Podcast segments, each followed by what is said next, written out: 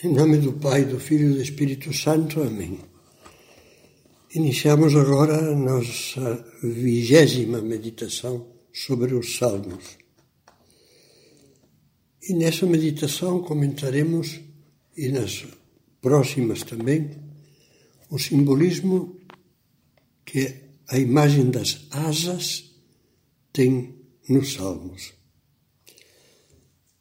Essa primeira meditação nos fará pensar em que precisamos de asas para fugir do mal. Vamos nos basear em três versículos do Salmo 55. Temor e tremor me invadem e o espanto me envolve. Então digo: Ah, se eu tivesse asas como a pomba para voar em busca de descanso, fugiria para longe. Todos nós, em momentos difíceis da nossa vida, já sentimos o desejo de fugir. Às vezes esse desejo foi bom, outras vezes ruim. Vamos ver nesta e nas próximas meditações a cara e a coroa desse impulso de fuga. É santo o desejo de fugir de tudo que nos faz mal e prejudica os outros fugir sobretudo do que nos afasta de Deus e nos leva a ofendê-lo. Pensemos, por exemplo, em três fugas que certamente são boas. Primeira, fugir das ocasiões de pecado. É o que São Pedro não fez no início da paixão de Jesus. Cheio de boa vontade, conseguiu entrar no átrio da casa do sumo sacerdote, onde Jesus estava detido e acorrentado e se iniciava o processo que o levaria à cruz. Ele queria acompanhar de perto o que, o que iria acontecer ao Mestre. Esqueceu-se, porém, da sua fraqueza. Na última ceia, horas antes, havia prometido a Jesus: Ainda que todos se escandalizem por tua causa, eu jamais me escandalizarei. Bastou, no entanto, no entanto, um primeiro embate e caiu. Uma empregada da casa, quando ouviu, disse-lhe: Também tu estavas com Jesus o Galileu. Pedro tremeu de medo.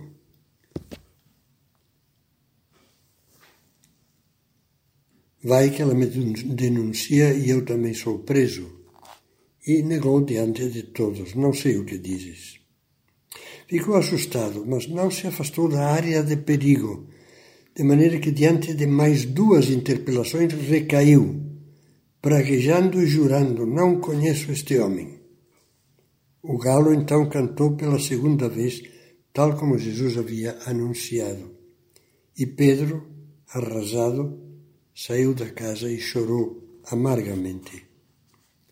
Você não vê que essa passagem da vida de Pedro nos fala das nossas covardias, das nossas quedas, das traições com que negamos a nossa fé e negamos o nosso amor? Isso por quê? Muitas vezes simplesmente porque não temos a coragem de fugir. Dessa coragem fala muito Santos. O último recurso que tenho, dizia Santa Teresinha, para não ser vencida nos combates da vida é fugir.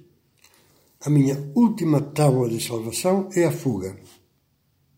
E São Filipe Neri, na guerra contra a sensualidade, vencem os covardes, os que fogem da ocasião perigosa. Da mesma forma, São José Maria aconselha, diante da tentação, não tenhas a covardia de ser valente, foge. Nós quantas reincidências não temos por não seguir esse conselho dos santos? Difamamos e caluniamos o próximo porque não temos coragem de sair de um grupo que só comete intrigas e mejericos. Ou caímos porque não largamos aquele ambiente sensual que sempre acaba nos levando, levando a pecar contra a castidade e contra a fidelidade conjugal. Ou não damos um basta ao vício da pornografia na internet, deletando e fugindo. ou não sabemos segurar a língua para evitar uma discussão violenta que pode ter consequências ruins. Segundo, fugir da, da tentação das desculpas.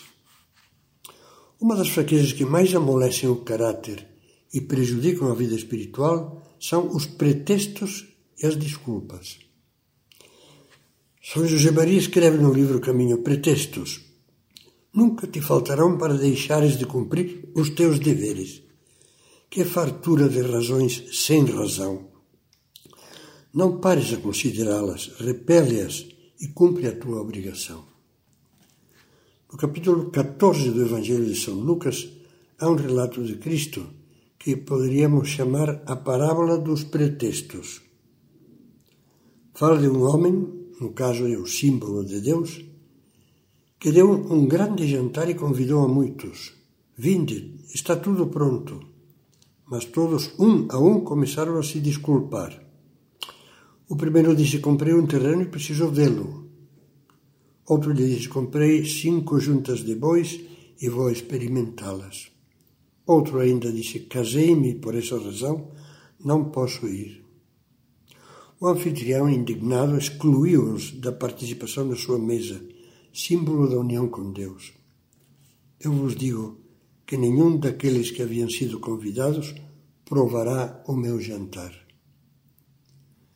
Será que nós não agimos com demasiada frequência como esses convidados relapsos? Somos convidados por Deus para o um encontro pessoal com Ele na Eucaristia, na Santa Missa, na comunhão e na oração. Ou então, ele nos pede para melhorar o trabalho, ou para colaborar com o serviço ao próximo, ou fazer um sacrifício maior pelo bem da família, ou levar a sério a formação cristã. E fugimos. Achamos asas, achamos desculpas com máscara de razão e vestes esfarrapadas. Faltam-nos as asas da coragem e da responsabilidade para fugir das desculpas. Terceiro, fugir da autossuficiência do ignorante. Só algumas palavras agora a respeito disso, começando por uns comentários realistas do então cardeal Ratzinger.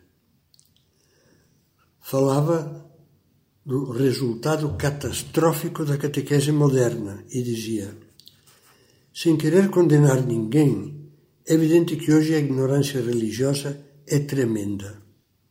É só conversar com as novas gerações. No pós-concílio, refere-se àquele período muito confuso depois do Concílio Vaticano II, no pós-concílio não se conseguiu, evidentemente, transmitir corretamente os conteúdos da fé cristã. Precisamos nos conscientizar de que não mais conhecemos o cristianismo. Onde falta conteúdo, sobra conversa fiada, sobram opiniões sem fundamento, meros palpites religiosos e o que é mais grave, falta uma verdade sobre a qual alicerçar a nossa fé. Daí a urgência de não nos acomodarmos na nossa ignorância religiosa ficando assim vulneráveis ao contágio de todos os erros, interpretações, confusões e omissões dominantes no ambiente. Insisto, é preciso ter sinceridade e não andar nus como o rei do famoso conto. O rei está nu, imaginando que estamos vestidos. Faz numa falta imensa, urgente, procurar a formação doutrinal católica que não recebemos e, portanto, não possuímos. E precisamos reconhecer que para isso é necessário dedicar tempo a ler, aprender, estudar constantemente, uma vez que nunca estamos suficientemente formados.